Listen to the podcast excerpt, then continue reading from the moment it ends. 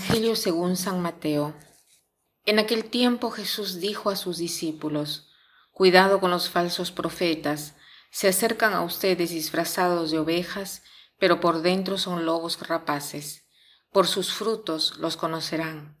¿Acaso se recogen uvas de los espinos o higos de los cardos?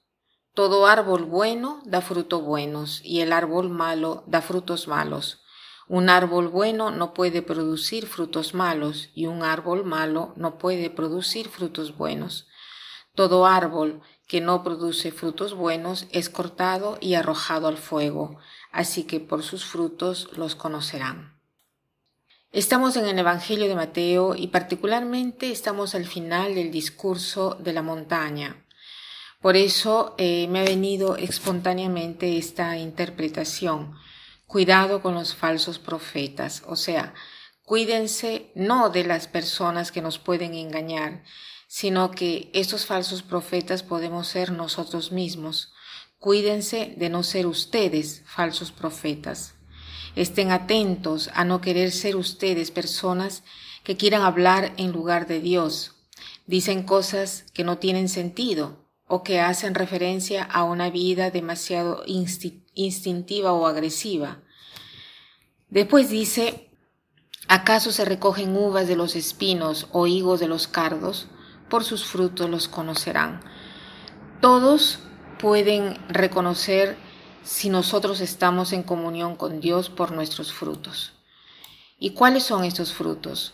San Pablo lo dice en la carta a los Gálatas, las obras de la carne y las obras de los frutos del Espíritu es interesante, ¿no? Las obras de la carne son todas esas actividades que nacen de nuestras pasiones sin ninguna regla y los frutos del Espíritu son todas las consecuencias de la presencia del Espíritu Santo dentro de nosotros, ¿no? Cuando nosotros tenemos al Espíritu Santo dentro de nosotros, entonces tenemos la paz, la armonía, el amor, etcétera, ¿no? Entonces, ¿qué cosa nos dice esta lectura? Nos invita a ser coherentes con el Evangelio, con la palabra de Dios, tratar de hacernos habitar por el Espíritu Santo.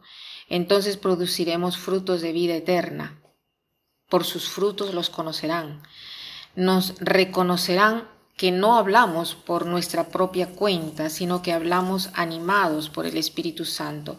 Y esto es una garantía para los demás que reciben la palabra de Dios, ¿no? Y también para nosotros, porque podemos eh, verdaderamente difundir la verdad y no una opinión personal.